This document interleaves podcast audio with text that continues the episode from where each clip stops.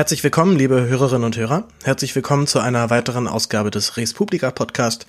Mein Name ist Paul Gäbler, ich bin der Host dieses Podcasts. Und zunächst erstmal ein fröhliches neues Jahr. Und ich hoffe, ihr hattet schöne Weihnachten, habt euch reich beschenken lassen und ähm, habt auch noch andere dazu noch reich beschenkt.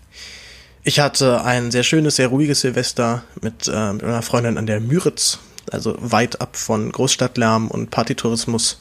Ich finde Berlin immer ein bisschen anstrengend über die Feiertage, besonders halt an Silvester, weil dann so alle kommen und die, die Party des Jahres erleben wollen. Und meiner Erfahrung nach passiert die Party des Jahres nie dann, wenn man sie plant, sondern sie passiert einfach und dann ist es auch super, aber das so großflächig zu planen, war zumindest noch nie so meins. Ich mache heute ein, ähm, ein, ein Versuch, und zwar mache ich mein allererstes Talk Radio. Was heißt denn Talk Radio? Und Talk Radio ist ein Format, was, glaube ich, aus den USA vorwiegend kommt. Ähm, eigentlich halt äh, einfach nur ein Podcast, wo einfach nur geredet wird, also wo eine Person durchgehend redet. Ich glaube, so mit der prominenteste Vertreter dieses Genres ist vermutlich Alex Jones, auch wenn ich natürlich jetzt nicht mit ihm in einem in einen Topf geschmissen werden möchte. Alex Jones ist ähm, weiter rechts außen ähm, ja, es gibt auch viele, die sagen, dass er durchaus einen Anteil daran hat, dass Trump so populär, bis auch dann Präsident wurde. Und der podcastet wirklich so, ich glaube, so täglich, teilweise vier Stunden äh, Talkradio hintereinander. Es gibt aber auch sehr viele Leute, die sich das anhören.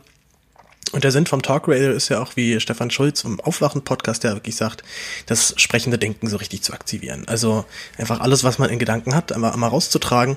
Das kann man natürlich sehr gut ähm, mit Leuten zusammen machen. Da kommt die Polizei draußen. Wir hören mal kurz. Ja, das ist das Problem, wenn man halt, wenn man direkt am Fenster äh, seinen Schreibtisch hat, an einer belebten, belebten Verkehrsstraße hier in Berlin, dann ist natürlich immer wieder mal, äh, mal was zu hören, aber sei es drum. Wo war ich? Ach ja, richtig. Sprechendes Denken, das heißt also alles raus, das kann man natürlich wunderbar auch äh, alleine machen. Und heute möchte ich zunächst erstmal ein wenig das letzte Jahr Revue passieren lassen. Es war ja mein erstes Podcast-Jahr, oder zumindest ein halbes Podcast-Jahr. Und danach möchte ich nochmal, ähm, also wohl natürlich einen Ausblick geben, wie es auch jetzt bei mir mit dem Podcast weitergeht, jetzt im nächsten Jahr. Aber auch nochmal, das ist eigentlich damit das Hauptthema ähm, für mich jetzt heute, diesem Talk Radio, ähm, möchte ich noch immer über Schauspielerei reden. Denn ich habe es ja auch im Podcast immer wieder, oder weiß ich gar nicht mehr, ich weiß gar nicht, ob ich es erwähnt habe, aber doch, doch, naja, doch, ich glaube schon, ähm, dass ich ja auch ursprünglich äh, vom Schauspiel mal komme zumindest ähm, das auch sehr lange als mein, mein, mein Berufswunsch angesehen habe. Ich war auch sehr lange Vorsprechen. Ich habe aber auch gleichzeitig schon gedreht, also richtig als Schauspieler gearbeitet. Und ähm, die, mich dann aber doch vor zwei Jahren entschieden, das nicht mehr weiter zu verfolgen. Dazu aber später nochmal ausführlicher und auch nochmal mehr und auch nochmal generell um dieses ganze Prozedere des Vorsprechens. Denn wie ich immer wieder feststelle, wenn ich mit ähm, Bekannten rede, die jetzt nicht zufällig, ähm, so wie ich ja auch in einem Künstlerhaushalt äh, einfach reingeboren sind und wo man natürlich sich mit solchen Sachen dann auskennt, nicht wissen, dass man überhaupt Schauspiel studieren kann. Also einer meinte auch mal zu mir so, Herr, du sitzt dann da und hörst die Vorlesung an und äh, machst dann da dein Seminar in Schauspieltechnik und also für den war das völlig unvorstellbar, dass es das überhaupt gibt. Ähm, also erstmal ja, das gibt es. Es gibt 13, äh, 13 deutschsprachige Schauspielschulen in, in Österreich, Schweiz und Deutschland die staatlich sind, also wo du auch dann nichts zahlst, außer die, ähm, die ganz normalen Semesterbeiträge. Es gibt dazu aber noch einen Haufen privater Schulen, die ähm, ebenfalls Schauspiel, ein Schauspielstudium anbieten. Wie gesagt, dazu äh, werde ich mich aber später gleich nochmal ausführlicher äußern. Aber kommen wir erstmal zum Feedback für die letzte Folge. Das Feedback zur letzten Folge nämlich wunderbar. Wer's, wer die letzte Folge noch nicht gehört hat, die Episode 10, ähm, schreibt mir das Lied vom Tod. Da habe ich zusammen mit Johannes Wolf, einem guten Freund von mir, der Chorleiter ist und äh, dazu auch noch studierter Musiktheoretiker, haben wir uns mit Musik beschäftigt, die von dem Komponisten geschrieben wurde, mit dem Wissen, das könnte jetzt vielleicht das letzte Stück sein, weil die Menschen schwer krank sind ähm, oder anderweitig kurz vor dem Tod stehen. Ähm, ich habe ich hab da zwei klassische Stücke genommen und auch zwei Rock-Pop-Stücke. Wir haben Mozart mit Freddie Mercury von Queen verglichen. Wir haben äh, Hubert Perry, ein britischer Komponist der, der Hochromantik, beziehungsweise der Spätromantik, haben wir mit, ähm, David Bowie verglichen. Also äh, sehr bunte Mischung und ich glaube, gerade für Leute, die sich jetzt vielleicht nicht musiktheoretisch auskennen, aber doch zumindest für das Fach interessieren, sehr, sehr zu empfehlen, denn wir haben es versucht, so möglichst so zu halten, dass du auch als Laie das nachvollziehen kannst, worüber wir da reden.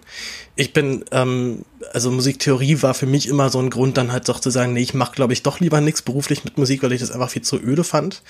Merke jetzt erst im Nachhinein, dass es auch so ein, ja, ein bisschen, bisschen dumm vielleicht auch war, naja, oder zumindest so ein bisschen, so ein bisschen jugend, jugendlich naiv halt noch gedacht. Das ist halt irgendwie trocken, man muss es halt lernen, aber es hilft dir natürlich dann umso ungeheuerlich, wenn du dich äh, in Musikanalyse halt dann nochmal richtig, ver, äh, richtig, richtig vertiefst. Und ähm, ja, Johannes ist dann natürlich äh, auf einem ganz anderen Level unterwegs als ich. Ich äh, kann jetzt zwar auch Songs relativ schnell raushören, ich kann hören, was für eine Harmonik das ist und was für eine Tonart benutzt wird. Aber äh, ich brauche halt dann, was ich für, also als ich jetzt äh, I'm Going Slightly Mad von Queen rausgehört habe, habe ich dafür halt eben doch schon so ein paar Stunden gebraucht. Und da war das Ding, oder sagen wir eine Stunde, auch zwei, und Johannes macht das halt so mit, guckt sich das halt, sich das halt kurz an, ah ja, so und so und fertig. Also, ähm, da war, da war, wurde mir natürlich wunderbar geholfen und ähm, wie gesagt, bis jetzt ist das Feedback hervorragend. Ich habe ähm, sogar sogar ähm, eine Regung vom vom Aufwachen Podcast bekommen, also von von Stefan Schulz in Person, der den Podcast geteilt hat. Also ein großes Danke nochmal an der Stelle. Es hat mich sehr gefreut. Und äh, auch anderweitig gab es viel Zuspruch, auch aus meinem, ähm, aus meinem lieben Chor gab es äh, Leute, die mir nochmal benachrichtigt haben, dass sie es gehört haben und dass ihnen sehr gut gefallen hat. Das freut natürlich umso mehr, gerade wenn man noch das von Leuten hört, die auch sich mit Musik beschäftigen. Ähm, ja, ich bin eigentlich, ich hätte eigentlich super Lust, das, äh, das ganze Format nochmal zu machen. Und ähm, ja, muss jetzt so ein bisschen äh, hoffen, dass Johannes darauf genauso Lust hat wie ich. Ich glaube aber auch, dass es ihm Spaß gemacht hat. Wir werden es auf jeden Fall wiederholen.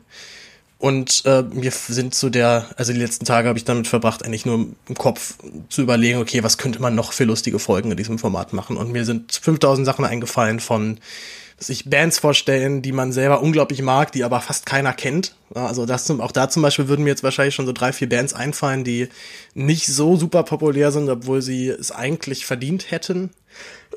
natürlich äh, vorwiegend natürlich meine eigene Band, die ich früher als äh, 16-jähriger Schüler hatte, die hat es äh, leider nicht zur Weltruhm gebracht, obwohl wir wirklich ganz knapp davor waren.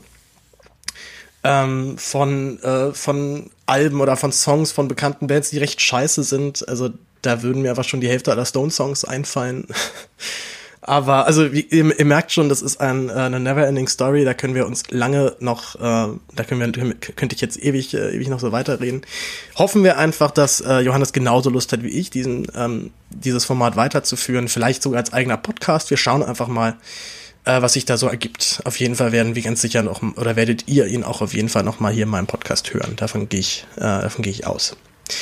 So, was wollte ich jetzt? Ach ja, Jahresrückblick 2018. Ich habe im August angefangen, meine erste Folge aufzunehmen. Da habe ich mich mit Obdachlosigkeit auseinandergesetzt.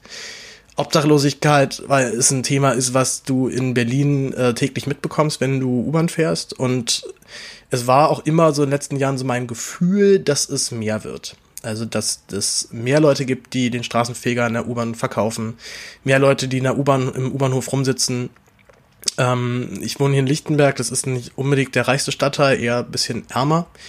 Und gerade am U-Bahnhof siehst du es halt eben wirklich jeden Tag. Also da sitzen halt die Jungs und trinken sich das Leben irgendwie schön. Und ähm, es ist halt, was, was ich bei Obdachlosigkeit gerade als, als Zaungast immer so übel finde, dass man selber merkt, wie man so abhärtet, wie man einfach auf diese Leute anfängt zu scheißen. Und wenn die dich halt, wenn dich einer anlabert und Geld möchte, du den äh, dann auch manchmal vielleicht gar nicht mehr richtig hinguckst oder vielleicht auch nicht die Zeit hast, die Lust hast, jetzt nochmal mit nett lächeln sagen, nee, tut mir leid, sondern äh, den halt irgendwie so ein bisschen abwimmelst. Und äh, eigentlich ist das, eigentlich finde ich das nicht schön, dass man in diesen, diesen Trott verfällt. Denn ähm, die Gefahr, obdachlos zu werden, wir haben es ja im Gespräch mit äh, Maria Richter gehört, die ist gegeben, die ist für jeden gegeben zurzeit, denn ähm, mit eins der Hauptprobleme ist, äh, dass es zu wenig Wohnungen gibt. Also viele Menschen werden obdachlos inzwischen, weil sie, ähm, weil es einfach keine Wohnung gibt. Nicht unbedingt, weil sie jetzt diesem typischen Obdachlosen-Klischee äh, entsprechen, was ich äh, Briefe vom Briefe vom Amt nicht mehr öffnen, äh, irgendwann rausgeschmissen werden oder was ich einen Job verlieren, weil äh, äh, Scheidung und Kinder weg und dann Alkoholsucht. Also natürlich gibt es immer noch so diese ganz klassischen Biografien, aber ähm, wirklich schlimm fand ich halt eben auch ihre Geschichte von dem, äh, von dem, von dem Paar, wo die Wohnung einfach abgebrannt ist, die jetzt halt nicht irgendwie noch ein paar tausend Euro hohen, auf der hohen Kante haben. Oder äh, reiche Eltern im Hintergrund, die das dann nochmal irgendwie regeln. Und wo jetzt die Kinder äh, bei der, bei der, bei den Großeltern wohnen und die Eltern sind im Obdachlosenheim, weil es einfach nichts gibt und weil sie auf die Schnelle jetzt nichts finden. Und dann eben, wie gesagt, auch nicht das Kapital in der Hinterhand haben, um sich jetzt nochmal schnell irgendwas zu, um sich schnell was gönnen zu können. Das fand ich schon ziemlich übel. Ähm, ich hatte noch mal eine zweite Folge aufgenommen. Da habe ich mit äh, mit Marlene Brei geredet, die in der, äh, in der war das die evangelische Journalist? Ja, die evangelische Journalistenschule dort ihr Volontariat gerade macht oder gemacht hat und äh, eine Recherchearbeit ähm, zusammen mit ihrem ganzen Team über Obdachlosigkeit geführt hat. Das ist die Episode 3, die kann ich euch auf jeden Fall noch empfehlen. Ähm, ich bin bei dem Thema auch übrigens immer noch dran. Also ich kämpfe immer noch um einen Termin mit, mit Fatos Topac, die ist äh, sozialpolitische Sprecherin der Grünen im Abgeordnetenhaus von Berlin und ist, ähm, ich glaube, als eine der wenigen Sozialpolitikerinnen auch, auch privat und persönlich sehr an dem, an dem Thema interessiert. Wenn, ähm, ich hoffe immer noch, dass das klappt. Ich stehe mit ihrer Assistentin in, in engem E-Mail-Kontakt wie ich witzigerweise herausgefunden habe, äh, studiert diese Assistentin sogar auch bei mir im selben Institut, äh, auch für auch also Sozialwissenschaften an der Humboldt-Universität. Und äh, hoffe halt, dass es irgendwie funktioniert. Aber gerade natürlich so ein, ja, so ein Medien, Mediensprachrohr hat natürlich mega viel zu tun. Und ich bin schon halt, ich bin schon immer noch, fühle mich immer noch sehr geehrt, dass ich da mit meinem kleinen Podcast ernst genommen werde und immer wieder versucht wird, nee, schade, da können wir leider immer noch nicht, aber wie sieht's dann die Woche aus? Und dann konnte ich da nicht. Also so ging es halt dann hin und her hoffen wir mal, dass das noch was wird, denn ähm, sie ist in dem Thema ziemlich gut bewandert. Und gerade auch gibt es ja zurzeit aktuell in Berlin eine Debatte äh, über Obdachlosigkeit, weil die BVG halt gesagt hat, sorry, wir, wir können dem hier nicht mehr Herr werden. So, wir, wir sind auch nicht dafür zuständig, dass wir die Obdachlosen in Berlin hier in unseren U-Bahnhöfen aufnehmen. Und jetzt halt dann knallhart gesagt haben, so, wir, äh, wir sperren die jetzt aus. Also wir machen jetzt die Ansage, dass ähm, ähm, dass keine Menschen mehr bei uns an U-Bahnhöfen übernachten dürfen. Wir ziehen es jetzt rigoros durch. Und an einigen äh, Zentren, unter anderem hier bei mir auch in Lichtenberg, gibt es dann, also äh, Obdachlose, also, also besonders äh, Bahnhöfe, wo besonders viele Obdachlose äh, wohnen oder hinkommen, gibt es dann noch äh, Sozialarbeiter, die dann auffangen, die Leute vielleicht noch wegfahren, Kältebusse sind dann unterwegs. Ähm, das kann man natürlich jetzt zwei, also ich, ich, kann sowohl die Leute verstehen, die sagen, was seid ihr denn für Unmenschen, äh, liebe BVG, das geht doch gar nicht, aber ich kann andererseits auch die BVG verstehen, die sagt, sorry, wir sind, äh, unser Job ist es, Leute von A nach B zu bringen und nicht Obdachlosen zu helfen. Nicht, dass wir das nicht, also ich, ich glaube, ich glaube denen, dass denen das nicht, äh, dass denen das nicht leicht fällt, aber ich habe das auch, hatte auch so ein bisschen das Gefühl, dass das ein Schritt war, um nochmal auch gerade dem, dem Senat Druck zu machen. Denn Politik das haben wir ja auch in, der, in, den Folgen auch schon gehört, drückt sich sehr gerne um das Thema, weil man es natürlich nicht so richtig anfassen möchte. Statistisch das zu erheben ist dann auch nicht unbedingt cool, weil dann könnte ja rauskommen, dass man noch das und das und das machen müsste. Also, ähm, ne, wie gesagt, wenn ich wenn ich nicht weiß, wie viele Obdachlose ich in Berlin habe, habe ich auch nicht so die Dringlichkeit. Wenn ich sie jetzt zähle und merke, okay, es waren eben nicht wie die geschätzten circa 10.000 Obdachlose, sondern halt irgendwie um die 15 oder vielleicht sogar 20.000, dann ist halt auch klar, dass die 5 Millionen, die ich jetzt dafür bereitgestellt habe, niemals reichen werden und nicht eher so 10 Millionen oder 20 Millionen dafür bräuchte. Also der rot-rote, der rot-rot-grüne Senat ist da glaub, Senat ist da glaube ich schon am Start und haben da auch schon viele Sachen in die Wege geleitet. Aber ähm, ja, was soll, was soll so ein Senat machen, wenn die, wenn die Wohnungsnot einfach so groß ist?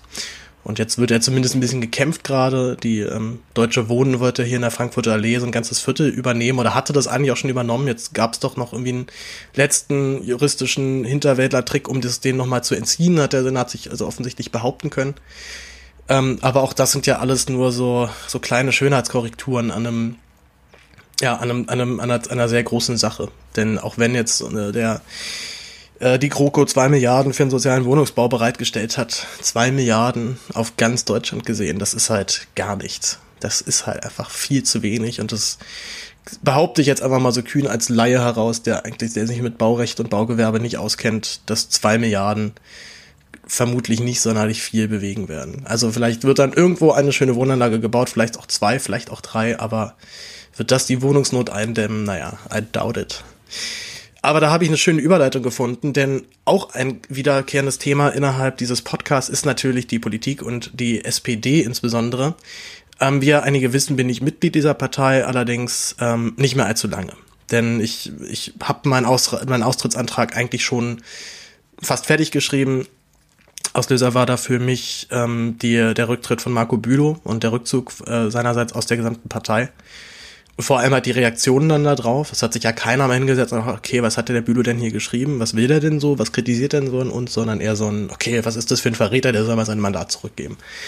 Und das ist natürlich ähm, Wahnsinn, wenn ich jetzt halt auch noch höre und lese, dass Olaf Scholz sich bereits wieder in Stellung bringt, um Kanzlerkandidat zu werden, kriege ich das Kotzen. Denn erstens, äh, was ist das für eine, was ist das für eine Ansage, SPD erneuern und dann macht man sowas? Also ich habe überhaupt keinen Stress damit, angelogen oder verarscht zu werden, aber ich möchte es dann auf einem Level erleben, dass ich selber nicht bemerke, dass ich hier verarschen, angelogen werde. Und dieses Level von Verarschen und Anlügen ist halt so offensichtlich und so direkt ins Gesicht, dass man, ja, dass man sich eigentlich nur noch schämt.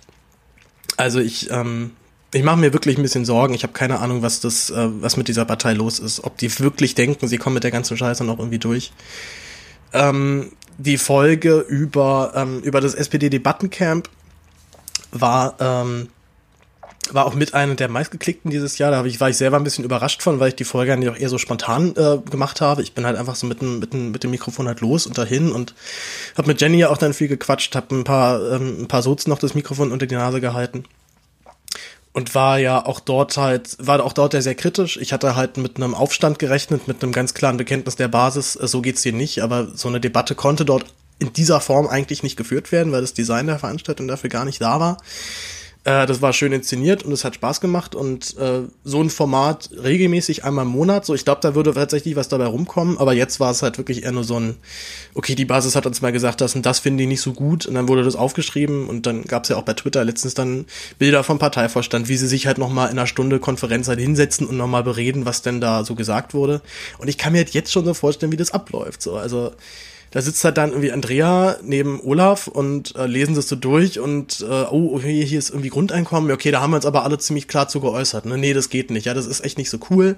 Äh, und das, außerdem brauchen die Leute Arbeit und die Leute auch sich Arbeit und ähm, halten immer noch konsequent an diesem alten Weltbild fest, dass äh, Arbeit äh, Arbeit identitätsstiftend ist. So, also das ist sie auch ja in Teilen, aber halt auch nur ganz bestimmte Arbeit. Arbeit, die erfüllt und die, die dich glücklich macht in dem, was du da tust.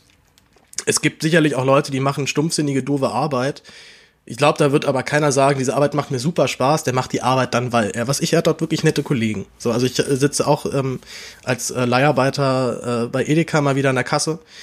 Und äh, das ist ein super stupider, langweiliger Job. Der geht mir nach, nach einem Tag eigentlich schon völlig auf die Nerven.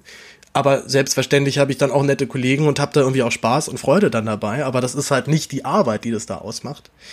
Ähm, dieses Weltbild äh, ist aber in der SPD halt noch größtenteils vorhanden, dass ähm, das Einzige, was uns irgendwas, was, was, äh, was, was den Mensch sozusagen glücklich macht oder befriedigt, halt irgendeine Tätigkeit ist. Und halt sei es nur irgendeine.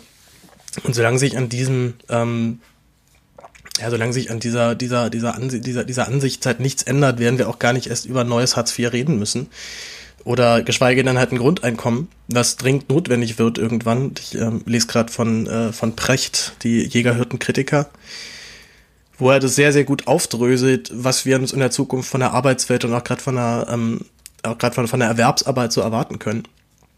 Und ich sehe keinerlei, also wirklich keine Hoffnungsschimmer, dass dort irgendeiner im SPD-Vorstand sitzt und wirklich verstanden hat, worum es geht oder zumindest sich mal diesen Argumenten offen zeigt. Bis jetzt wird es völlig abgeblockt und abgewehrt und ähm, ja, keine Chance. So, und dann, dann sitzen halt irgendwie alle da rum und lesen sich dieses Papier durch und Johannes K. sitzt im Hintergrund und hat eh gar keinen Bock mehr auf die ganze Scheiße und können wir sie ja nicht mehr weitermachen. Wir wollen noch Sacharbeit machen und hart, äh, hart politisch verhandeln und bla und ja, es ist, ähm, ja, also gen generell, wie, was erlaubt sich eine Partei, die im Umfragen bei 13, 14, 15 Prozent steht, jetzt einen Kanzlerkandidaten aufzustellen? Wenn klar ist, die Grünen werden, werden die SPD wahrscheinlich abhängen. Wenn sie richtig Pech haben, noch die AfD. Sondern ist die Partei halt einfach mal viertstärkste Kraft im Lande. Äh, so, die sind sowas von weit davon entfernt, irgendwie nur über eine Kanzlerschaft nachzudenken. Dass man wirklich glaubt, man kann irgendwie vor anderthalb Jahren eine große Ansage machen, hier wir erneuern jetzt komplett mal die ganze SPD und das richtig groß, großflächig ja noch plakatiert und dann dann noch den Tweet eigentlich von Marco Bülow geklaut, so das kam ja auch noch dazu, zwar diesen, diesen Hashtag SPD erneuern wurde zum ersten Mal von Marco Bülow äh, getweetet und ist halt dann direkt vom Parteiverstand übernommen worden. Ähm, aber also dass man, dass die wirklich denken, dass sie damit durchkommen, so eine Erneuerung anzukündigen und dann aber ähm, äh, ja, dann halt aber ein Olaf Scholz äh, sich da noch breit macht. Also ich bin schon echt äh, entsetzt. Und vor allem bin ich halt entsetzt, dass es jetzt nicht einen Aufstand gibt innerhalb, also es könnte ja wenigstens eine Rebellion in, im, im, äh, im Rahmen dieses Vorstands geben, aber auch das passiert ja nicht, denn ja, man hat einfach zu viel Angst, sich mit irgendwem mit zu verscherzen, man will dem nicht auf die Füße treten und ähm, das ist, das war so ein, das ist so ein Effekt, den ich auch immer wieder bei meinem ähm, bei meinem Podcast auch feststelle, als ich beim Debattencamp war, hatte ich das ganz häufig, dass ich Leute interviewt habe und das Mikrofon war an und die labern irgendeinen irgendein Zeugs, was völlig inhaltsleer ist, oder nicht völlig, aber weitestgehend inhaltsleer und aus Floskeln und Phrasen besteht und wo du halt merkst, okay, die haben das hier schon ein paar Mal durch, äh, im Kopf durchge, äh, durchdacht, was sie jetzt hier sagen. Und dann machst du das Mikrofon aus und auf einmal wird das Gespräch interessant. Und dann kommen halt auf einmal Statements und dann wird auch meine, wird auch meine Meinung wirklich mal kundgetan, anstatt das halt in so einen, in so einen komischen Diskurs immer einzubetten, äh, wie da jetzt möglichst wenig, wenig konkret zu werden. Und genau das ist das, was Leute an der Politik nervt. Warum sie halt sagen, ich, ich, ich, ich halte es nicht mehr aus. Ich möchte Ansagen machen. Und die einzige Partei, die in diesem Land tatsächlich sozusagen richtig Ansagen macht, ist die AfD. Bloß die übertreiben, übertreiben es nun wieder völlig und labern äh, und hauen irgendwelchen rassistischen Kram raus und spielen mit der Angst der Menschen und äh, aber sind die einzige Partei, die die richtig Tacheles reden. Und das zieht offensichtlich so viele Leute an, dass auch Leute, die sich eigentlich überhaupt nicht diesem politischen Spektrum zuordnen würden und dem man auch, wenn man wenn man sich, ich sag mal, wirklich vis-à-vis -vis mit AfD-Politikern, glaube ich, an den Tisch setzt, auch ziemlich ziemlich entsetzt werden, was sie da eigentlich äh, was sie da eigentlich unterstützen. Aber selbst bei solchen Leuten verfängt das inzwischen und sind so frustriert und so genervt, dass sie sagen, gut, dann wähle ich das jetzt halt. Na, nicht falsch verstehen, ich, ich kann es, ich kann es eigentlich niemandem verzeihen, wenn er, wenn er die AfD wählt, denn jeder weiß, was sie für Leute in den Reihen haben. Jeder weiß, zu was sie fähig sind und wie, und, äh, ja, wie wenig Anstand sie haben, sich, also sich in bestimmten politischen Debatten entsprechend zu verhalten. Und es ist halt, ja, ja, Nazi-Partei, schwierig, ne? Weil es, ja, es gibt auf jeden Fall stramme Nazis da drin und vor allem verschieben sie den Diskurs halt in so eine Richtung, dass äh, Sachen, wo, äh, wofür du noch vor ein paar Jahren aus jeder Talkshow geschmissen worden wärst, inzwischen einfach gesagt werden können. Und das ist dann okay. Also, und da, da, das zieht sich ja nicht nur durch die AfD, das findest du jetzt auch in weiten Teilen der anderen Parteien. Also auch die CSU, hier Seehofer hat ja diese tolle, als Innenminister diese super Plakataktion vom Innenministerium da gestartet. Äh, Rückkehr aus Deutschland, was halt eigentlich nur ein nettes, ein nettes, ja, nett, also Beamtendeutsch für, für Ausländer raus ist, wo halt wirklich noch damit geworben wurde, naja, wenn du jetzt, äh, wenn du jetzt halt freiwillig zurückkehrst und bis 31.12. das beantragst, dann bezahlen wir dir sogar ein Jahr lang die Miete in deinem, in deinem Herkunftsland. So, das, auch schon da muss man sich immer überlegen, das sind halt dann, also ich kenne mich nicht jetzt aus, ich kenne mich da jetzt nicht aus, aber ich würde mal annehmen, dass so eine Durchschnittsmiete in Syrien, in Afghanistan ein bisschen billiger ist als in einer deutschen Großstadt. Also das ist finanziell jetzt nicht so wirklich der Aufwand und eigentlich hätten sie noch eine, eine Waschmaschine irgendwie noch hinterher schicken müssen. Also völlig äh, entglittene Debatte in allen Richtungen und das liegt halt eben vorwiegend an der AfD. Dass wir aber keine, keinen vernünftigen linken, linken Gegenwind hinbekommen, liegt halt eben auch daran, dass die SPD, die zwar noch von sich behauptet, die große linke Partei zu sein, weiter mehr und mehr halt nach rechts verschiebt, eigentlich von der CDU nicht mehr zu unterscheiden ist in vielen Positionen. Ähm, Jetzt hat der wie heute der Seehamer Kreis getwittert, wir wollen ja ein paar Sachen anders machen, unter anderem jetzt halt 12 Euro Mindestlohn einführen. Ja, wenn selbst die Rentenkommission ausrechnet, dass 12,47 Euro gerade mal reicht, dass du äh, dass du eine Rente überhalb der Grundsicherung bekommst, ist klar, dass 12 Euro eigentlich schon zu wenig ist. Also 12 Euro reichen immer noch nicht aus, dass du, ähm, dass du danach im Alter irgendwie abgesichert bist. Und dazu ist es auch noch völlig, völlig sinnlos, das zu fordern, denn die Erhöhung des, äh, des Mindestlohns ist an die, ist an die Mindestlohnkommission gekoppelt. So, da sitzen dann Leute aus der Wirtschaft drin, aus der Politik, aus dem, äh, also auch, auch natürlich viele, viele Fachexperten äh, studierte, kluge Leute. Ich würde überhaupt nicht behaupten, dass, dass, da nur, dass da nur Vollidioten drin sitzen, aber es gibt kein politisches Gremium, was das festlegen kann. Und wenn die Niedriglohn, äh, die Niedriglohn, wenn, wenn die Mindestlohnkommission entscheidet, äh, 12 Euro ist viel, zu, ist viel zu hoch, das können wir ja nicht verantworten, dann wird es den auch nicht geben. Das heißt, man kann da jetzt fordern, was man möchte. Zumal glaubt man wirklich, dass man mit der CDU so eine Forderung durchgesetzt bekommt? Und glaubt ihr wirklich, dass die SPD sagt, okay, wenn, wenn ihr das nicht macht, liebe CDU, dann gehen wir jetzt raus? Also alles, was diese SPD jetzt zurzeit brauchen kann, wären Neuwahlen. Bei solchen, bei solchen Umfragewerten. Und äh, ja, Problem ist halt, dass wir aber jetzt nochmal zwei Jahre haben bis zur nächsten Bundestagswahl. Und ähm, das wird, werden zwei lange Jahre, wo die SPD noch echt viele Möglichkeiten hat, äh, lange und qualvoll zu sterben.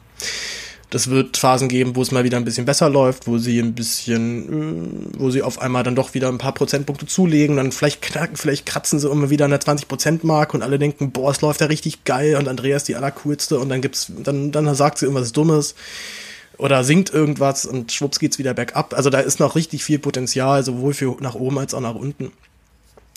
Und ja, Europawahl wird halt, wird halt spannend. So, ich bin, ich bin noch nicht mehr der Bale jetzt so super abgeneigt. Ich halte es auch noch mit einer, einer sympathischsten, wahrscheinlich sogar einer der kompetentesten Menschen innerhalb dieser Partei zurzeit. Aber ich kann mein Kreuz dort nicht machen. Ich kann mein Kreuz nicht äh, irgendwo setzen, wo SPD hintersteht. Und äh, Frau Barley wird da jetzt verheizt und wird ein, war vermutlich ein katastrophales Ergebnis einfahren.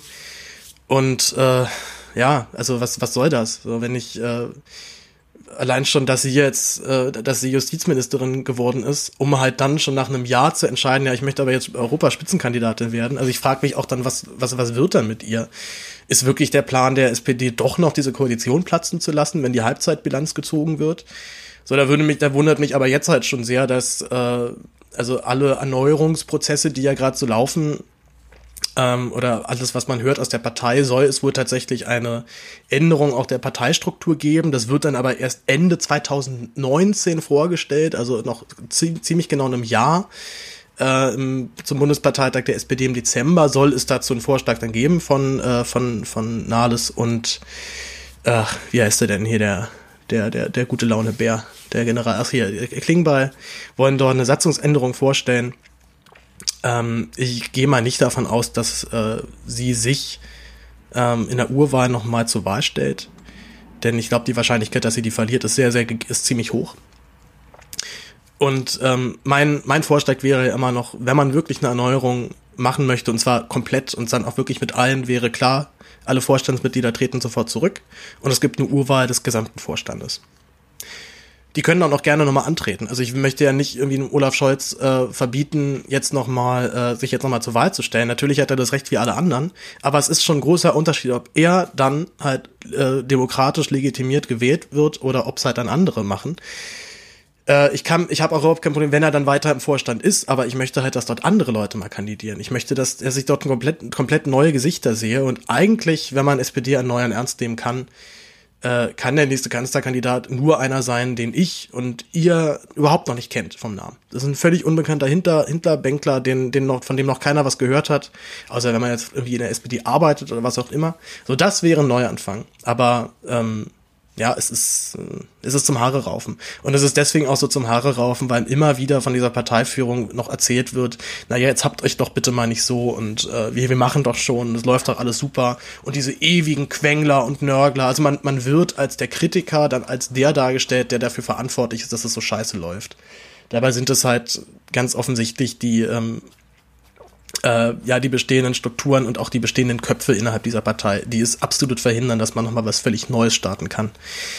Ich bin ähm, eigentlich seit dieser GroKo-Nummer bin ich, äh, kann ich dieser Partei nichts mehr glauben. Also spätestens an dem Tag, wo sie halt meinten, wir gehen auf gar keinen Fall mehr in eine GroKo und das haben sie ja noch mehrmals wiederholt und Stegner hat auch nochmal, es gibt auch keine Hintertür, also nochmal noch mal das bekräftigt, um dann zu sagen, ja okay, jetzt müssen wir halt, weil halt Verantwortung und bla bla.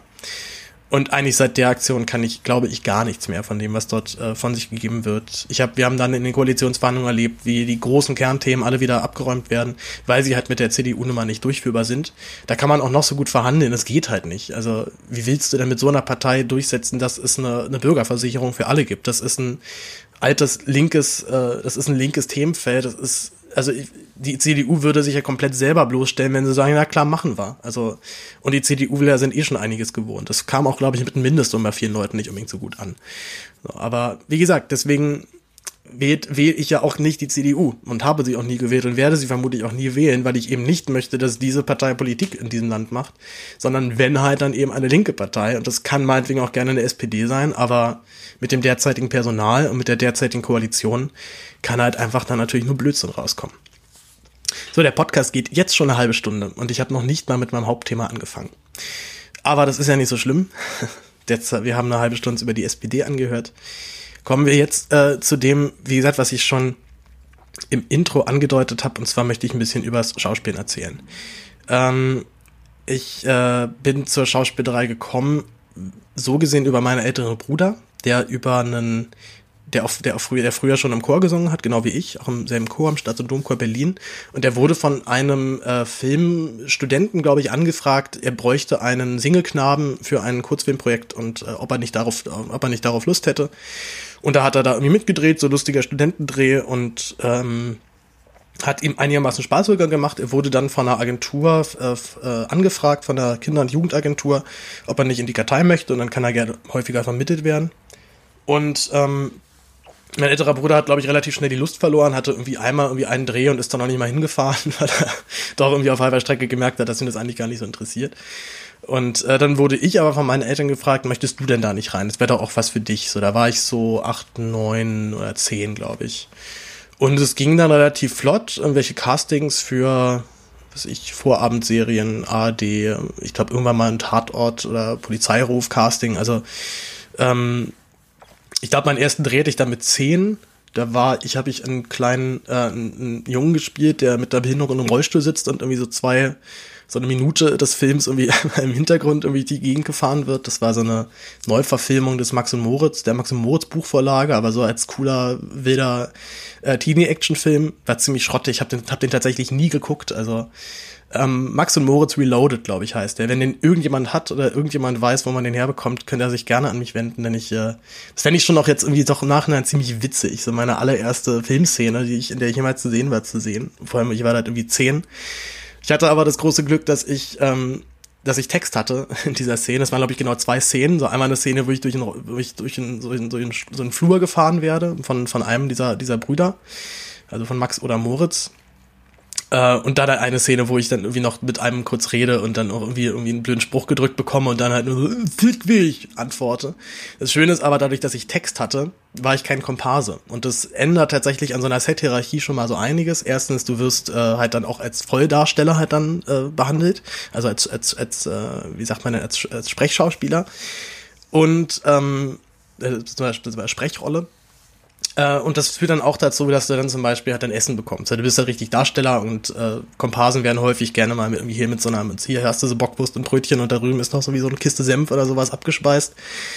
Und äh, ja, das war mein, das war mein, waren meine ersten Minuten ähm, am, ja, in der, in der, in der Filmbranche.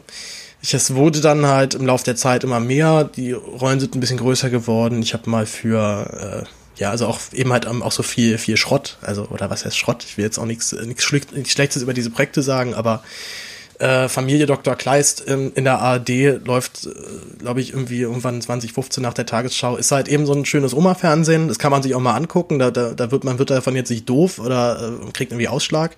Aber es ist halt, äh, es ist halt eben doch sehr stumpfe, einfache Unterhaltung. Und äh, ja, aber das Schöne ist auch bei öffentlich-rechtlichen, sie bezahlen halt auch an, angenehm. Also das waren für mich so meine, das war eigentlich für mich immer so das erweiterte Taschengeld, diese ganzen Filmeinnahmen, weil meine Eltern äh, leider überhaupt kein Geld hatten und ähm, ja tatsächlich eher so von Hartz IV klassisch auf, aufgestockt haben als freiberufliche Musiker. Und äh, da war auch noch zum Beispiel so eine große Ungerechtigkeit, dass ich als äh, Mitglied, der, Mitglied der Bedarfsgemeinschaft dann auch mein Drehgeld nicht immer behalten konnte. Also wir hatten jedes Mal, wenn ich irgendwo gedreht habe und es dann Geld gab dafür, einen ziemlichen Struggle, das da auch irgendwie dann am Amt vorbei zu schummeln, dass es denn mich auch noch erreicht. Also ähm, die Regelung besagte, dass du dann irgendwie zehn Prozent der Einnahmen darfst du dann noch behalten, den Rest musst du alles ab, abtreten, beziehungsweise wird dir halt angerechnet. Das heißt, ich krieg halt dann als Hartz-IV-Bescheid und da steht dann drin, äh, ja, die nächsten vier Monate gibt's aber nix, weil äh, du hast ja fast verdient. Und ähm, weil die, die Regelung oder die, die Idee dahinter ist halt, dass ich ja als, äh, als Kind eben auch, also beziehe ja auch einen Regelsatz dann für mich. Ähm, und äh, ja, das ist, äh, das ist eine ziemlich, ziemlich beschissene Aktion, eine ziemlich beschissene Regelung, weil es auch gerade ja Kindern, die eben nicht, nicht das Glück haben, mit, äh, mit krassem Kapital von seinen Eltern ausgestattet zu sein, sich irgendwie was dazu zu verdienen. Und eigentlich ja gerade für, also aus so einer Perspektive gedacht, gerade doch für Kinder aus solchen, so einer armen, so einer armen Schicht, doch eigentlich alles, äh, also alles bereitgelegt werden müsste, dass sie sich da rausarbeiten können, aus eigenem Antrieb und das mit, mit eigenem, mit eigenem Wunsch. Und wenn das halt dann praktisch unmöglich gemacht wird, weil du halt dann von, dass ich 10 Euro Stunden und auf einmal nur noch ein oder zwei Euro behältst, ist das äh, nicht nur schreien ungerecht, es demotiviert dich auch noch. Und es gibt dir auch noch, das, das kannte ich auch noch von früher, so ein bisschen das Gefühl, dass du hier jetzt echt nicht mehr rauskommst. Also äh, du bist arm und es wird auch alles dafür getan, dass du arm bleibst. Also bis jetzt konnte mir noch nie einer erklären, warum diese Regelung aufrechterhalten werden muss, warum nicht Hartz-IV-Kinder ähm, oder eigentlich warum nicht generell Hartz-IV-Empfänger bis 450 Euro verdienen können. Ähm, und warum man denen das dann knallhart anrechnen muss. Also gerade bei den Kindern verstehe ich es überhaupt nicht, weil die, die konnten, haben sich das weder ausgesucht, die können wirklich gar nichts dafür, dass äh, sie oder ihre Eltern Hartz IV empfangen. Oder wenn es wenigstens so eine Möglichkeit gibt, das habe ich mal gehört, das soll in Frankreich wo so laufen, dass äh, Kinder dort die Sozialhilfe empfangen, beziehungsweise deren Eltern Sozialhilfe empfangen, können ähm, äh, kriegen das dann auf ein Sperrkonto überwiesen. Und soweit sie 18 werden oder ihren eigenen Haushalt gründen, also ausziehen dort, wird das alles freigeschaltet. So, das ist zum Beispiel eine Regelung, die fände ich auch noch okay. Oder dass man das irgendwie hälftet. So, die Hälfte des Geldes kriegst du sofort, die andere Hälfte packen wir jetzt hier mal auf dieses Sperrkonto. Das wäre zum Beispiel auch noch irgendwie sinnvoll. Also diese Angst, dass man dort jetzt äh, sozusagen dass man dort jetzt halt Kinder hat, die dann irgendwann für ihre Eltern arbeiten gehen, die ist ja nicht völlig unberechtigt. So, es gibt bestimmt dann Familien oder Haushalte, wo dann halt, wo es dann halt heißt, ach super, dann gibt es, gibt es Geld mal her. Ähm, aber ja, egal. Ich, ich, bin, ich bin ein bisschen abgeschwiffen. Ich wollte ja wieder zurück zum äh, zur Schauspielerei. Wie gesagt, das war so mein, das war halt so mein, mein Kaltstart in das, in das ganze Drehgeschäft. Ich habe dann, ähm, nachdem ich Abitur gemacht habe, hatte ich eigentlich ein ziemlich geiles Jahr. Oder halt generell so diese letzten zwei Jahre Abiturphase lief filmmäßig relativ gut. Meine schulischen Leistungen haben auch dementsprechend runter gelitten. Ähm, ich habe ähm, 2013 haben wir Wir sind jung, wir sind stark gedreht. Da habe ich die Rolle Goldhahn gespielt. Das ist ein Junge, der oder oder generell zum Film, der ist vielleicht vielleicht kennen ihn auch einige. Er ist für also für deutsche Filmverhältnisse ist er relativ gut angekommen und relativ weit verbreitet gewesen. Wir sind jung, wir sind stark spielt 1992 im August und behandelt diese drei Tage, in denen oder ein oder einen der Tage dieser Ausschreitung von Rostock-Lichtenhagen. Vielleicht äh, erinnern sich auch einige oder bestimmt haben auch viele mal Fernsehbildern gesehen äh, das große Sonnenblumenhaus, eines dieser, dieser hässlichen Neubaublöcke in Rostock-Lichtenhagen. Ähm, dort ist ein, ähm, ups, jetzt habe ich einen Gutschein von, von die Zeit bekommen. Das lassen wir aber alles drin. Ähm, genau, also einer dieser Neubaublöcke, da war ein, ähm, ein Lager für die vietnamesischen Gastarbeiter drin. Das ist in, äh, in der Nacht vom 23. zum 24. August 1992 massiv angegriffen worden. Es gab große Ausschreitungen. Äh, Neonazis haben dort fröhlich mitgemischt. Es gab aber vor allem, das ist eigentlich immer das Schockierende bei solchen Sachen, halt nicht nur irgendwelche gewaltbereiten Neonazi-Glatzen, sondern halt eben auch ganz normale Bürger, die aussehen wie du und ich, äh, irgendwelche Omis, Papis, die dann da rumstehen und applaudieren und sagen, richtig so. Und in der einen Nacht ist die ganze Situation halt völlig eskaliert. Es gab Brandsätze, die geworfen wurden ähm, die Nazis sind ins Haus gestürmt und es ist eigentlich nach, also rückblickend gesehen immer noch ein Wunder, dass dort niemand verletzt wurde. Denn die vietnamesischen Gastarbeiter, die noch da waren, haben sich, äh, haben es geschafft, äh, übers, äh, übers Dach in ein Nachbargebäude zu fliehen und konnten dort dann abhauen. Ähm, wären diese Menschen irgendwie in die, also wären die Nazis irgendwie mit denen zusammengestoßen, der ich will gar nicht, will gar nicht vorstellen, was da alles passiert, was da alles passiert wäre. Ähm, dazu auch noch der, die, der Wut, die Wut der Anwohner dort hat sich eigentlich vorwiegend eher gegen die, gegen diese Erstaufnahmestelle dort gerichtet. Ähm, und äh, die Situation dort muss auch wirklich schlimm gewesen sein. Also da die, die Aufnahmestelle war komplett überfüllt. Also die Menschen haben dann teilweise halt draußen irgendwie gecampt, haben unter den, unter den Balkonen dann irgendwie dort gelegen, haben auf der Wiese gelegen, haben natürlich ihr, ihre Notdurft dort irgendwo verrichtet. Also ich glaube, für den Anwohner dort, den Durchschnittlichen, war das wirklich nicht schön. Aber ähm, dazu kam natürlich halt dieser, dieser, dieser eigenartige Drive, den diese Nachwendezeit immer bekommen hat, dass halt viele Leute doch gemerkt haben, es kommt jetzt eben nicht das Paradies auf Erden, sondern auch halt eben Massenentlassung und Arbeitslosigkeit und Tristesse. Und dann hat dieses Gefühl, war es denn jetzt früher nicht wirklich, nicht wirklich vielleicht doch besser, weil ich hatte irgendwie was zu tun und es war doch noch alles irgendwie geregelt.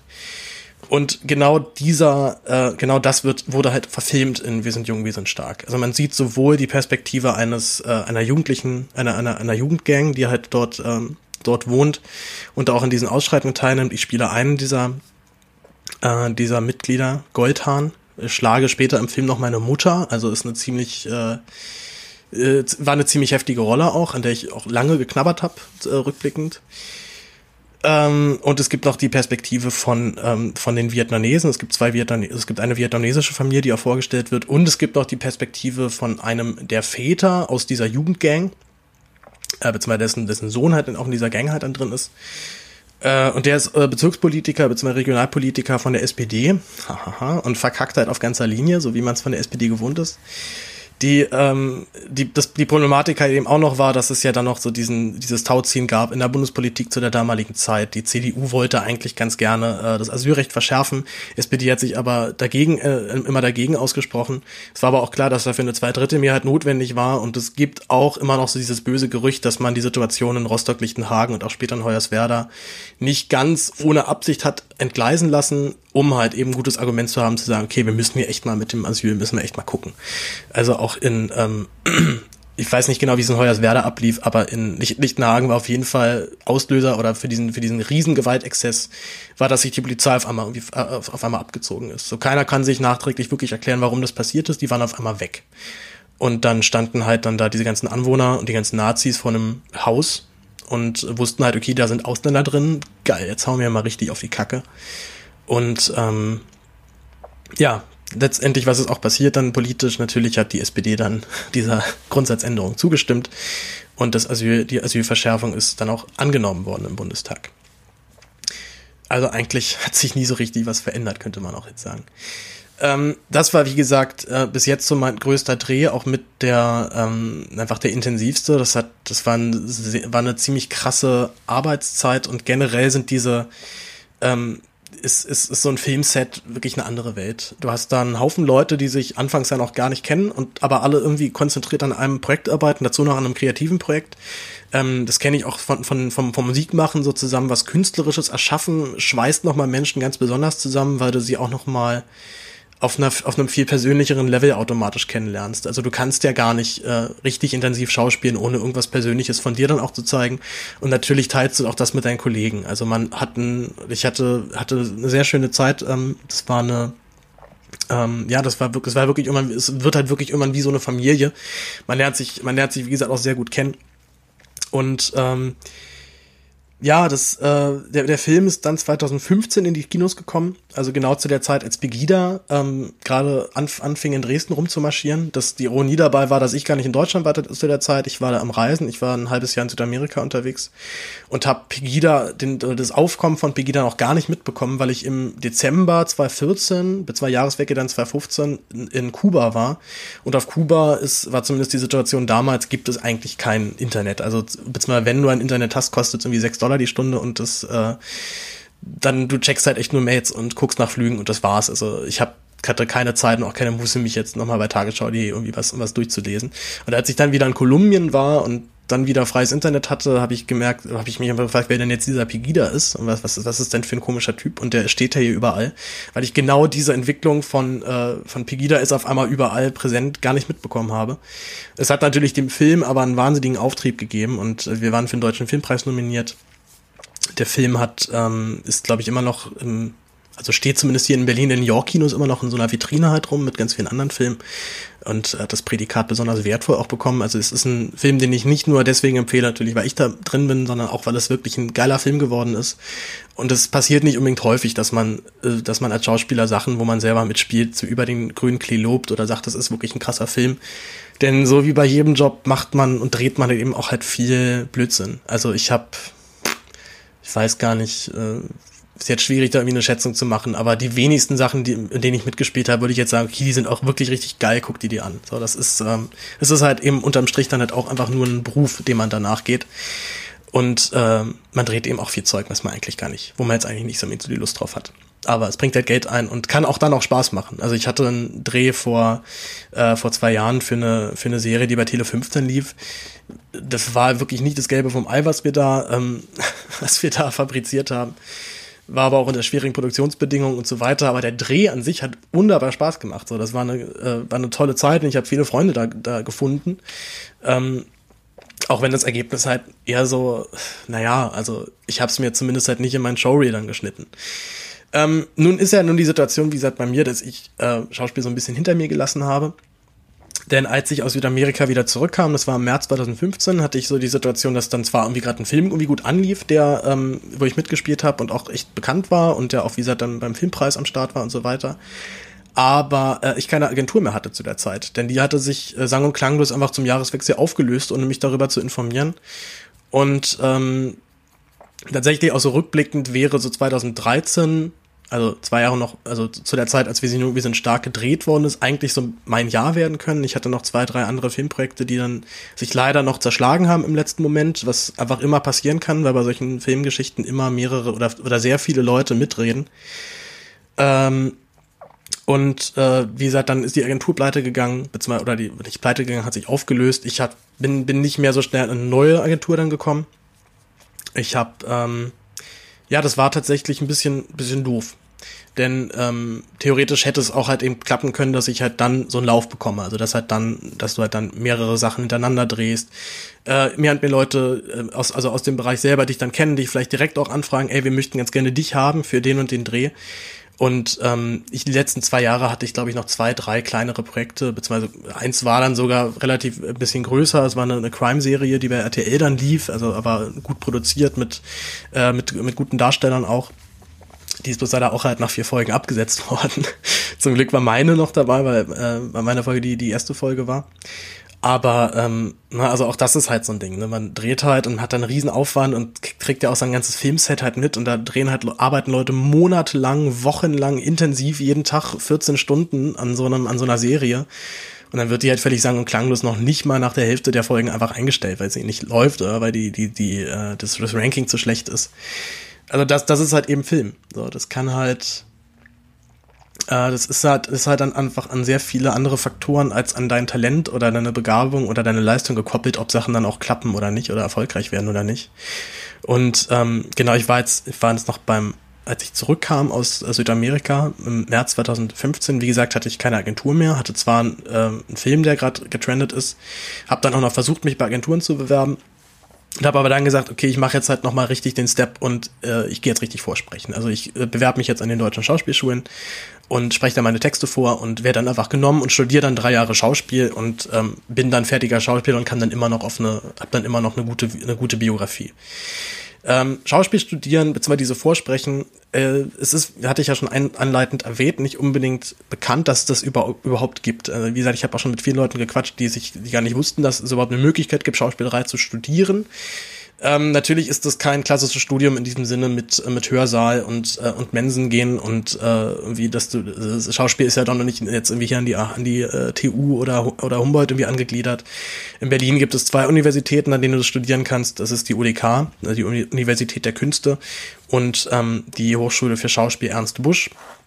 Die ist, äh, glaube ich, deswegen auch bekannt, weil sie immer wieder sehr große, schillernde Namen auch hervorbringt. Äh, Lars Eidinger ist jetzt, glaube ich, so der der mit aktuellst berühmteste äh, Darsteller der, äh, der Ernst Busch, der in der Schaubühne ja auch viel spielt. Ähm, und äh, dann gibt es halt eben noch viele weitere Schulen. Es gibt in München zwei Schulen. Es gibt in, ähm, in Hamburg gibt's eine, gibt's Schulen. Es, äh, oder gibt es eine Schule, ich glaube in Köln, nee, in Köln nicht, aber in Bochum und Essen.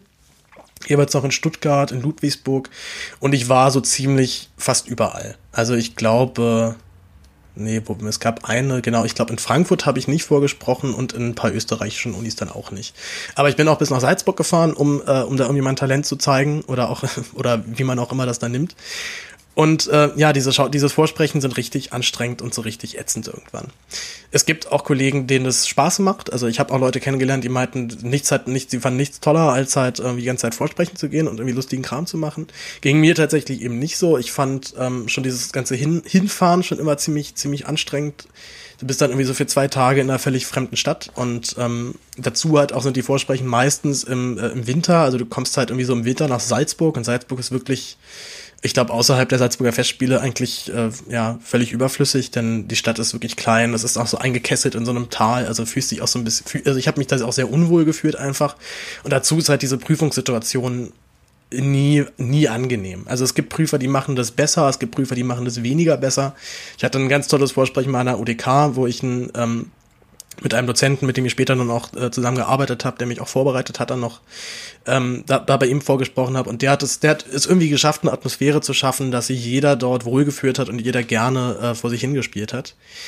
In Salzburg wiederum war es zum Beispiel halt eben eher so das Gegenteil. Ähm, ich hatte aber auch dann zum Beispiel äh, ein Vorsprechen an der UDK das Jahr später, da war es total schlimm, weil da waren, saßen halt, saß halt irgendwie so eine Jury dann vor mir, hat, hat angeguckt, wie ich da, glaub, Ivanov äh, gespielt habe und keiner hat irgendwie auf mich anderweit irgendwie reagiert. Manchmal arbeitet die, die Kommission ja noch mit dir, so sagt halt, okay, ganz cool, mach mal so und so und so. Und wir geben jetzt hier ein paar Regieanweisungen rein.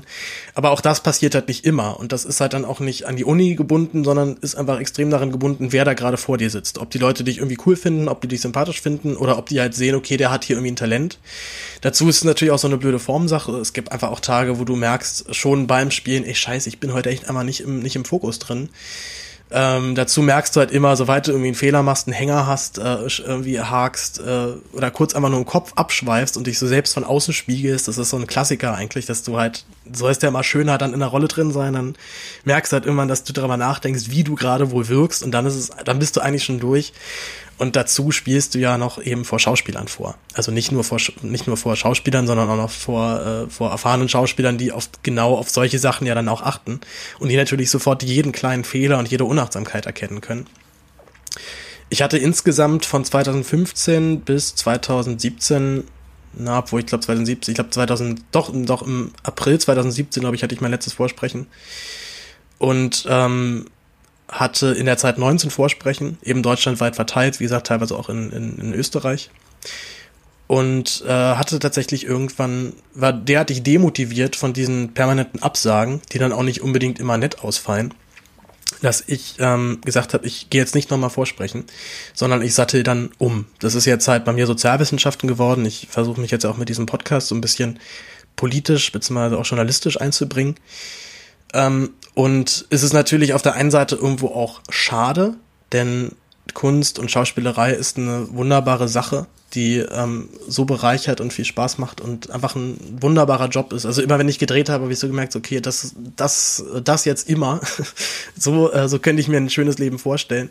Ich habe inzwischen zum Glück auch schöne andere Sachen gemerkt, die, die mich glücklich machen und die ich mir beruflich äh, bis an mein Lebensende vorstellen kann. Und da bin ich tatsächlich auch ganz froh drüber, denn ich kenne auch viele Kollegen, die vorsprechen gehen und merken, okay, ich äh, ähm, ich weiß echt nichts anderes. Also die wollen dann nichts anderes, sind wahrscheinlich dann noch genauso die Leute, die es halt in dieser, in diesem, in diesem Genre dann auch braucht. Also diese komplette Fokussierung auf eine Sache, die ist auch zwingend notwendig, um da überhaupt überleben zu können in diesem, äh, in diese, dieser Sparte. Aber sie, ähm, äh, ja, genau, halt eben solche, genau diese Leute gucken dann auch immer ganz schön blöd aus der Wäsche, wenn sie mit 30, Mitte 30 merken, okay, das hat jetzt nicht so geklappt, wie ich das wollte. Ich habe jetzt nicht irgendwie Karriere bis jetzt irgendwie hinter mir. Und viele satteln auch nochmal um und machen was ganz anderes. Also ich kenne wirklich viele, die dann Schauspiel studiert haben, dann nach wie zwei Jahren in irgendeiner, Provinzbühne irgendwo spielen, dann vielleicht ein bisschen drehen, aber manche auch halt gar nicht. Weil gerade wenn du dann fest an einem Theater bist, hast du auch nicht mehr so viel, hast du auch eben halt deutlich mehr Sperrzeit und kannst dann nicht, äh, musst dann auch Glück haben, dass entweder die Drehzeit irgendwie so passt, dass du es noch einbauen kannst oder dass dein Theater halt nett ist und dich freistellt für eine gewisse Zeit. Und wie gesagt, dann sitzen halt auch viele irgendwann da und merken, das, das hat jetzt nicht geklappt, dann mache ich jetzt halt nochmal was anderes. Und das war bei mir so ein bisschen die Überlegung, dass ich ja schon so meine, meine paar, meine, meine Sekunden an der Sonne halt hatte. Also ich, ich hatte ja, ich hatte ja Drehs, ich hatte ja Erfolg und es hat mir auch Spaß gemacht und ähm, es ist keine, keine Schande als Schauspieler zu merken, okay, das hat jetzt nicht so geklappt dauerhaft, wie ich mir das vorgestellt habe. Ähm, naja, jedenfalls, das sind ähm, das war, das war so bis jetzt so mein, mein Werdegang. Rückblickend auf diese Vorsprechen stelle ich immer wieder fest, dass ich sie überhaupt nicht vermisse. Denn ähm, teilweise hatte ich, wie gesagt, auch sehr nette Prüfer, die dir wirklich versucht, versucht haben, wirklich ein ehrliches und gutes Feedback zu geben zu dem, was du da gerade gespielt hast. Es gab aber halt dann auch Situationen, wo Prüfer halt dann auch ziemlich rabiat dann halt werden und sagen, ja, Herr Gäbler, also ich bin jetzt mal ehrlich zu Ihnen, ne, aber es ist, es ist wirklich talentfreie Zone. Also ich meine, ich bin jetzt mal ehrlich zu Ihnen, weil sehr viele andere Menschen nicht ehrlich zu Ihnen sein werden. Aber bitte, wirklich machen Sie was anderes. Also das wurde mir in Rostock halt zum Beispiel einmal gesagt für irgendeine Prüferin, ne, die mich irgendwie ich glaube, die, hat, die hatte noch nicht mal meine Texte durch, äh, durchgehört. Ne? Also, was du auch manchmal wirklich hast, so diese Fließband vorsprechen, wo du halt dann auf die Bühne gehst, deinen ersten Monolog dann sprichst, dann schon direkt nach zwei Minuten abgebrochen mit, mhm, danke, und jetzt den nächsten. Und äh, das ist super gemein, weil du bist dann irgendwie so im Schnitt fünf Minuten auf der Bühne. Ich glaube, in, ähm, ich glaube, in Wien war das richtig krass. Da bin ich wirklich, das, das, ich, ich, war, ich war noch nicht mal nach fünf Minuten wieder raus aus dem Raum. Und die sind aber mit fast allen haben die so verfahren. Also äh, das ist halt wirklich richtig Fließband vorsprechen.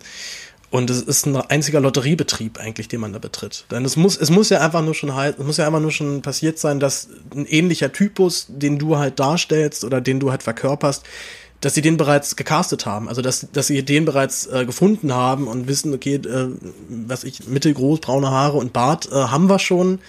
Äh, cooler Typ, aber leider, wie gesagt, leider ist die Position schon besetzt.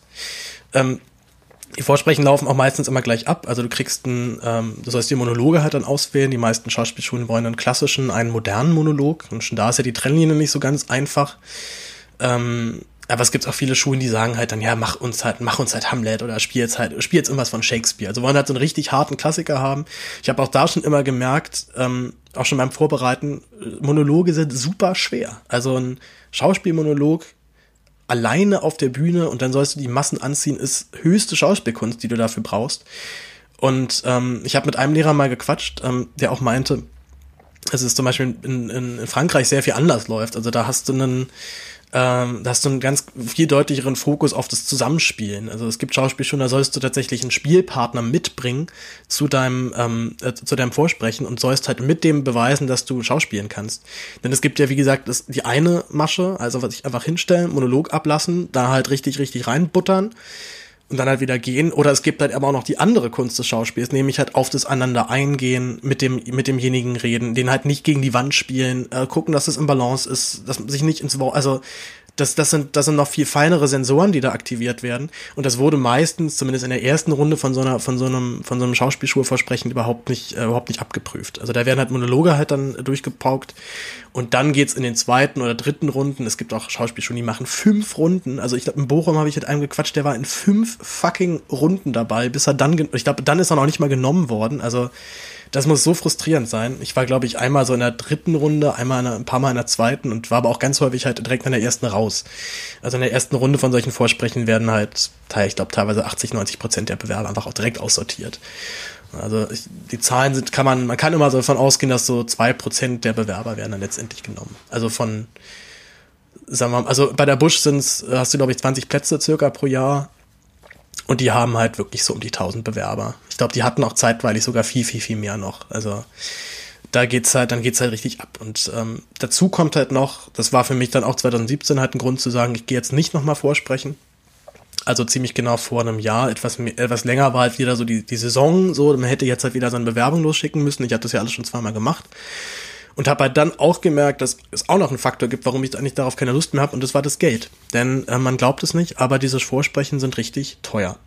Also die sind nicht nur teuer, weil man, ähm, weil man natürlich Fahrtkosten hat, man hat Unter Unterbringungskosten. Das war bei mir zum Glück nie der Fall, weil ich irgendwie immer irgendwen kannte über eine Ecke. Und ähm, immer irgendwo untergekommen bin. Ich habe, glaube ich, nie Geld für eine Unterkunft bezahlt, aber natürlich das Hinfahren kostet Geld. Dazu habe ich noch Unterricht genommen, halt um meine Texte halt richtig einzuarbeiten. Also auch das ist wirklich hilfreich, denn sich alleine Texte eins, also natürlich kann man den Text lernen und den halt irgendwie sprechen, aber das ist das, also dass da jemand nochmal ist, der von außen nochmal drauf guckt und sagt, mach mal so und so und so, ist schon, ist schon gut und ist schon richtig und wichtig. Ähm, und das, äh, das, das Hauptding sind aber halt noch die Gebühren. Denn du zahlst tatsächlich für diese Schauspielschulen, für die Vorsprechen zahlst du Gebühren, obwohl es staatliche Schulen sind. Ähm, du hast, ähm, das, das variiert dann so zwischen 30 und 50 Euro, glaube ich, pro Uni. Na, da kann man sich aber schon ausrechnen, wenn man jetzt wirklich alle also wirklich alle Schulen in Deutschland und Österreich und der Schweiz besuchen möchte, die staatlich, äh, also die, die staatlich sind, hatte ich mal ausgerechnet, wärst du bei 450 Euro, die du wirklich nur für Gebühren dann rausgeballert hast. Also da ist noch nichts mit Fahrtkosten und Unterbringung und gar nichts. So, das ist wirklich nur einfach nur, dass du dir überhaupt vorsprechen darfst. Und diese Gebühren sind halt auch von den in den letzten Jahren immer erhöht worden. Also ich hab, weiß noch, als ich angefangen habe mit Vorsprechen, da waren es so im Schnitt so 30 Euro pro Uni. Und dann in den nächsten Jahren haben halt fast alle Unis immer erhöht und waren bei 50. Also man hat sich schon richtig gefreut, wenn es Unis gab, die dann nur 30 haben wollten. Und klar, die einmal 30 Euro, die sind nicht das Thema, also die kann sich jeder, glaube ich, erarbeiten. Aber ich will gar nicht wissen, wie viele Leute schon, schon bei dem Gedanken, Schauspiel zu studieren oder vielleicht zum Vorsprechen zu gehen, schon abgebrochen haben, als sie gehört haben, okay, da muss ich Geld für bezahlen, nee, dann habe ich keinen Bock da drauf. Oder kann mir das einfach nicht leisten. die Unis argumentieren dann immer halt sehr gerne damit, naja, aber wenn wir diese, wenn wir das halt nicht haben, dann äh, würden wir, sind wir, werden wir überflutet mit Bewerbungen und dann kommen ganz viele Leute nicht, das ist super nervig. Ähm, und da gibt es zum Beispiel ein System, was die, ähm, was das Max-Reinhardt-Seminar in Wien ähm, anwendet. Bei denen läuft es nämlich so ab, dass du eine 50 Euro Kaution über, überweist und soweit du da bist, wird es dir zurücküberwiesen. Und das finde ich zum Beispiel vollkommen fair. Also ich glaube, ein Fuffi sich zu leihen ist definitiv was anderes als ein Fuffi zu bezahlen. Also das kriegt, das kriegen, glaube ich, das kriegt man irgendwie noch hin. Ähm, und soweit du halt dann dort bist, egal ob du jetzt genommen wirst oder nicht, bekommst du es zurücküberwiesen. Und das, das fand ich komplett fair und nachvollziehbar. Und ähm, wer dann eben halt nicht kommt, der hat halt dann wirklich Pech. Und dann wird dann als Kompensation für diese Aufwands, äh, für, für diesen Organisationsmehraufwand, wird halt dann diese Kaution einbehalten. So, das, damit, damit kann ich, damit könnte ich völlig leben. Und ähm, ja, und das, dann hätte man auch das Problem gelöst, dass halt No-Shows natürlich, dass es natürlich No-Shows gibt. So, also das ist, das ist auch wirklich ein Problem bei den Unis. Und ich meinte, äh, einer hat mir einer auch erzählt, dass diese ganzen Casting-Shows, die ja so Anfang der 2000er aufkamen, auch nochmal so einen richtigen Aufwind gegeben haben, dass auf einmal sind die, sind die Warte, sind die, sind die Warteschlangen explodiert an den Schauspielschulen und jeder wollte halt irgendwie mal sich vor so eine Jury stellen. Ähm, aber naja, äh, ein, ein Punkt hatte ich noch, und zwar der Unterschied zwischen privaten und staatlichen Schulen. Ähm, staatliche Schulen, wie gesagt, sind dann auch komplett äh, beitragsbefreit. Also du zahlst dann irgendwie ganz normal deine, deine Semestergebühren und sowas, aber ähm, oder deine so was was so für für die äh, na wie sagt man denn für dieses äh, für das Ticket und so anfällt und so weiter und Asta und so weiter und Pipapo. Und dann gibt's halt eben auch private Unis, wo du halt richtig dicke Gebühren hast. So das geht halt dann so von so anfangs so 300 Euro im Monat bis hin zu wahrscheinlich gibt's auch Schulen, die kosten 1000 Euro im Monat. Äh, so im Schnitt, glaube ich, pendelt sich das immer so auf 300 bis 500 Euro im Monat ein. Ähm, also echt eine Stange Geld. Man hat meistens auch dort nur 20 Stunden die Woche Unterricht. Also man kann nebenbei noch irgendwie jobben gehen oder noch was machen. Äh, private Schulen haben einem haben einen großen Nachteil. Viele, also es gibt eine gewisse Arroganz gegenüber privaten Schulen. Sie können halt nichts. Und ich glaube halt, es gibt auch sicherlich viele Schulen, auf die das zutrifft. Denn es gibt, glaube ich, allein in Berlin schon irgendwie so um die 100 private Schauspielschulen. Also das ist riesengroß, diese Szene. Wie gesagt, und bei, bei zwei äh, staatlichen Schulen gleichzeitig. Wenn man Potsdam noch mit dazu zählt, wären es drei. Also es ist ein riesen, ein Riesenmarkt dafür. Und äh, was, was ich halt immer ziemlich übel fand, gerade wenn ich so mit Kollegen geredet habe, die von einer privaten Schauspielschule kommen, ist, dass denen auch dann immer halt das, das, das, das Blaue vom Himmel versprochen wird. Also nach dem Motto, mach mal hier bei uns und das wird richtig geil und danach bist du halt mega der Star und alle wollen dich haben und wir bringen dich dann, wir klären dir die Connections und so weiter. Und viele merken halt dann auch, dass, eben, dass es halt eben, dass es halt nicht stimmt, weil keiner wartet auf dich. Ähm, Schauspiel funktioniert oder generell Kunst, funktioniert nicht so, dass du dich danach auf irgendwelche offenen Stellen bewirbst und dann wirst du schon genommen. Also das sind halt eben Systeme, die viel, die, die, die da viel, viel intimer greifen. Also ein, wenn jetzt ein Intendant an Theater kommt, möchte der natürlich dort äh, Schauspieler haben, die er kennt, mit denen er schon gearbeitet hat und wenn er weiß, mit denen funktioniert es gut. Und das kann ich auch aus dieser Sicht völlig nachvollziehen aber es sorgt natürlich auch dafür, dass das System an sich sehr ungerecht wird. Denn du kannst dann so talentiert sein und so gut sein und so cool sein, wie du möchtest, wenn das einfach keiner weiß und keiner ähm, und keiner dich halt dann irgendwo in irgendein Theater holt oder in irgendein Filmprojekt reinholt, dann bleibt man verschwindest du halt irgendwie in der Versenkung und ähm, ja und machst dann vielleicht doch irgendwas anderes.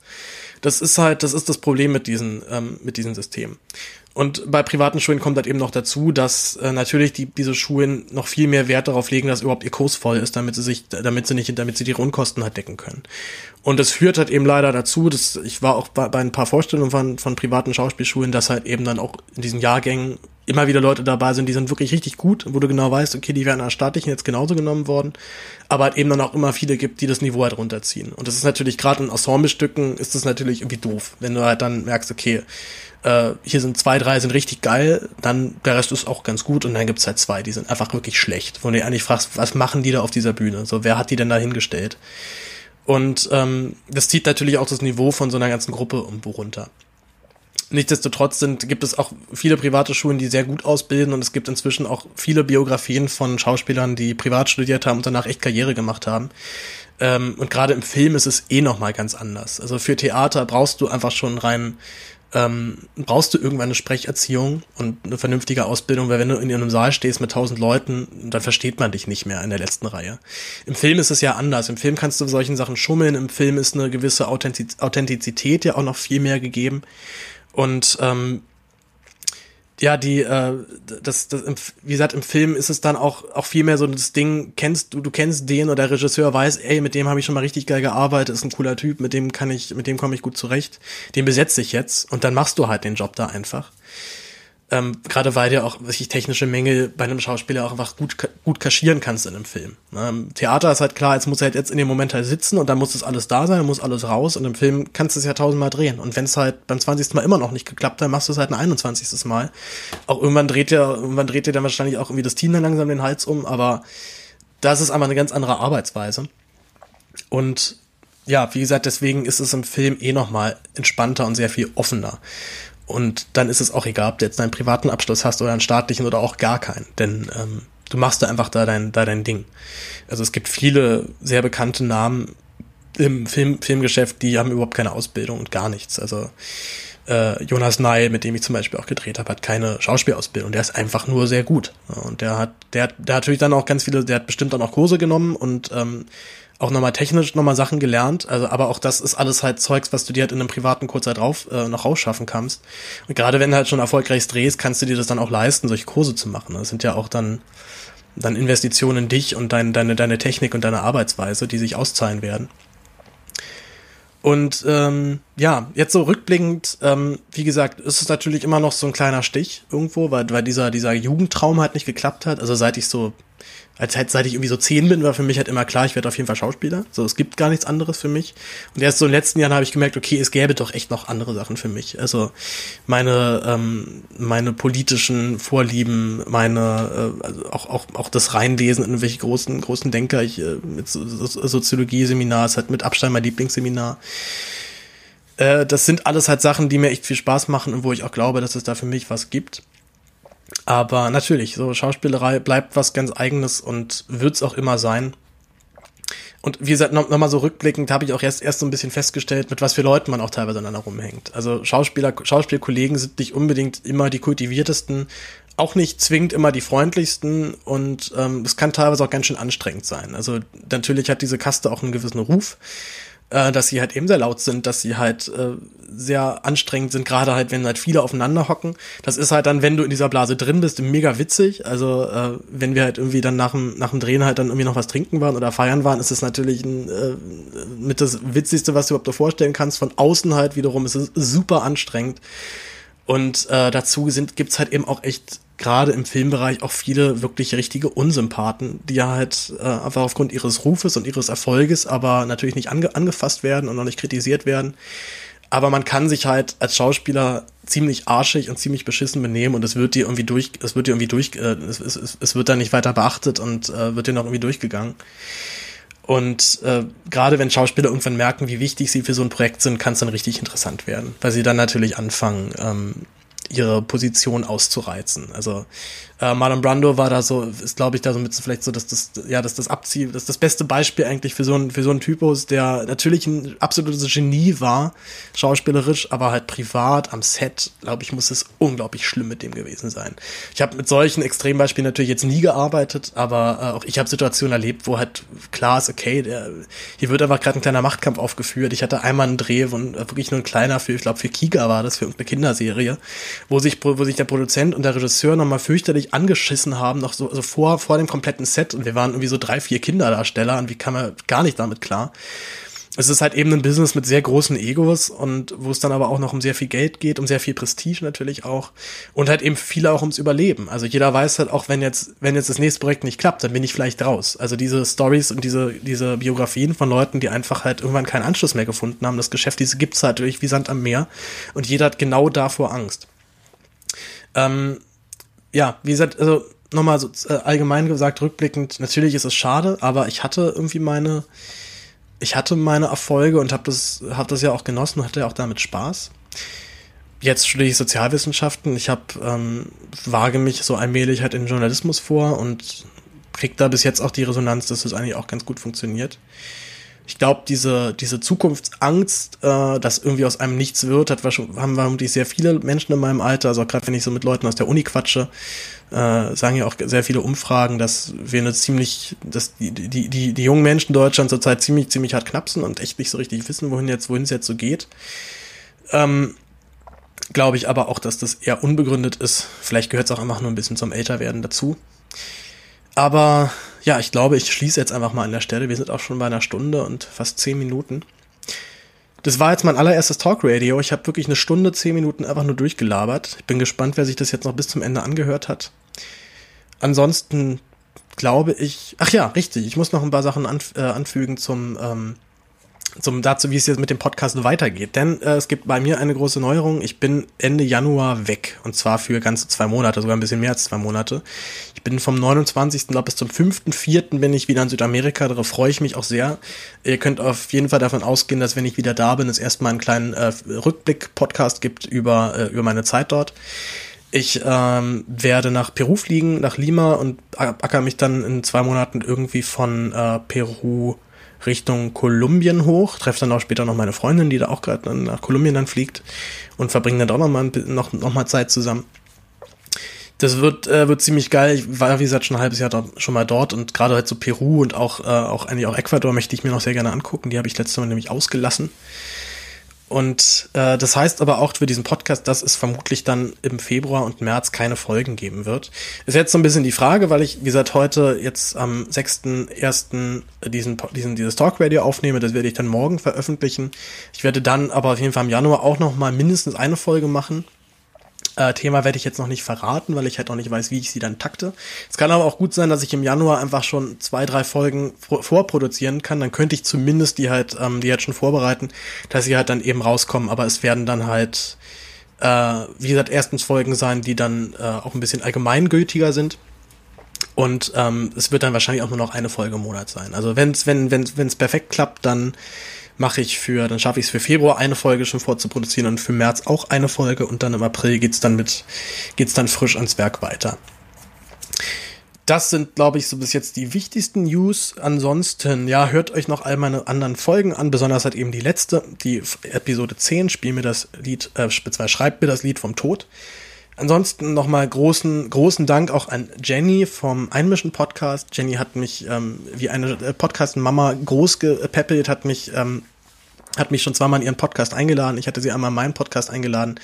Wir hatten äh, schöne Debatten bis jetzt. Ist, äh, äh, macht, einen, macht einen tollen Podcast. Sie geht jetzt ja auch in den zweiwöchigen Rhythmus über. Bin ich auch sehr gespannt, wie sich das äh, auf den Podcast auswirkt. Denn äh, sie hat sie bis jetzt ja wöchentlich gemacht und meinte auch, das wird irgendwann so ein bisschen stressig. Und ähm, gerade wenn man äh, gerade wenn man immer noch andere Sachen halt macht und dann halt vielleicht nicht perfekt immer die Zeit in, in wöchentliche Podcast-Produktion stecken kann, wird's halt irgendwann schnell so ein richtiger, ja, so ein richtiger Druck einfach im Kopf. Ich, äh, ja, wie gesagt, Eimischen Podcast äh, immer, immer zu empfehlen. Natürlich nochmal großen Gruß an Tilo und Stefan vom Aufwachen Podcast. Und danke auch nochmal fürs Teilen meiner letzten Folge. Ansonsten glaube ich, bin ich mit meinem Latein am Ende mir bleibt nicht mehr viel übrig, als euch einen, einen schönen Wochenstart zu wünschen. Wir hören uns wahrscheinlich in zwei Wochen wieder. Ich werde dazu noch genaueres über Twitter bekannt geben. Folgt meinem Podcast, wie gesagt, auch auf Twitter. Äh, Podcast-Res ist der Twitter-Name. Mein privater Account ist paul.gaebler. Und ähm, mein, mein Podcast gibt es auch bei Instagram. Findet ihr auch unter Respublika Podcast. Unterstützt mich, wenn ihr jetzt über Weihnachten ganz viel Geld angespart habt. Was ich, Oma hat euch viel zu viel Geld ge äh, gegeben und ihr wisst nicht, was ihr damit machen sollt. Äh, mein Podcast kostet Geld natürlich, die Produktion kostet Geld, der Podhoster kostet Geld, die Website kostet Geld. Ähm, und äh, ich freue mich sehr, wenn ihr mich unterstützt, wenn ihr meine Arbeit gut findet und mehr davon hören wollt. Denn äh, natürlich freue ich mich, wenn ich diese Kosten nicht alleine tragen muss. Das war's von mir. Ansonsten, wie gesagt, habt noch ein frohes und schönes neues Jahr und wir hören uns bald wieder. Bis dann, ciao.